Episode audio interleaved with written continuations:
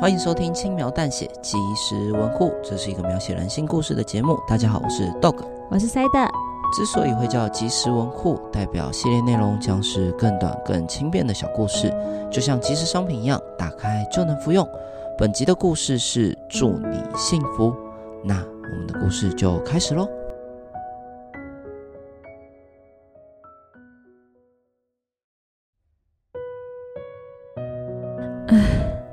要是他后悔了，我该怎么办？婚礼的那一天，新娘失踪了。我找了整个会场，终于在仓库的小角落找到她。嘿，别那么紧张嘛，你可是我看过最美的新娘。如果我有能力，我一定会把你娶回家的。为了缓和她的情绪，我尽我所能的逗她开心。以前她都会被我逗乐，但是今天完全没有效果。他抑郁的表情和纯白的婚纱完全不搭。其实我也不是无法理解他的心情。几年前，她的丈夫与小三私奔，抛下她与年幼的孩子，无依无靠的她咬着牙兼了三份工作，每天过着没日没夜的生活，只为了把孩子养大。聪明乖巧的孩子也顺利考上了第一志愿，原本以为一切都会越来越好。但命运实在太会捉弄人。那天下着大雨，他像往常一样开车去接孩子。由于过于劳累，再加上大雨让视线不佳，车子失控打滑，撞到对向的车。受到致命伤的他，在医疗人员的努力下捡回了一命。可惜坐在后座的孩子就没那么幸运了。从丈夫的离去到孩子的死去。他认为自己的存在只会给别人带来不幸，从此封闭自己的内心，孤独地活着，直到他的出现。你该放过自己了。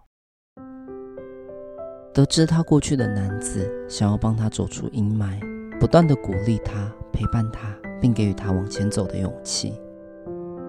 我去问过孩子的老师。他们都说他是个乐观、对未来充满希望的孩子，人缘也很好，感觉得出来他是在幸福的环境下长大的。这样的孩子绝对不会怨你，他一定、一定比任何人都希望你获得幸福。为了他，也是为了我，请你跟我一起努力，好吗？男子的话深深地打动了他，在男子的努力下。她终于放下过去，与男子开始全新的生活。嫁给我，好吗？又过了几年，男子向她求婚了。那个会牵着手让她走在内侧，保护她安全的他，那个会在天冷时把自己的外套披在她身上，担心受寒的他，那个永远都把她摆在第一顺位，深爱着她的他，在男子多次的追求后，她终于答应了。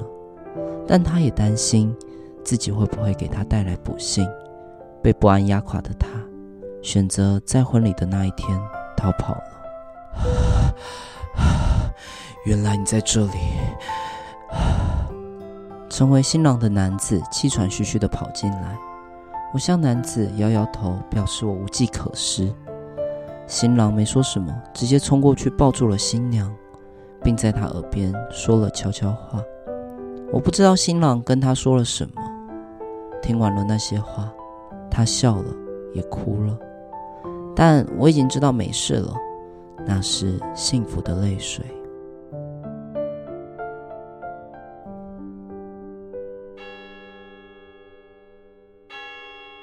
恭喜你们！要幸福哦！对呀，要幸福哦！好登对哦。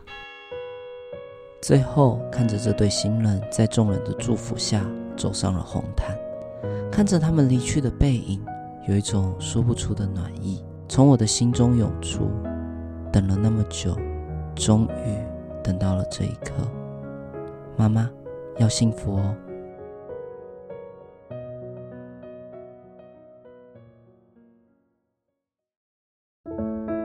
感谢收听轻描淡写即时文库。以上为祝你幸福的故事内容。未来即时文库将不定期的在周二或周五更新哦。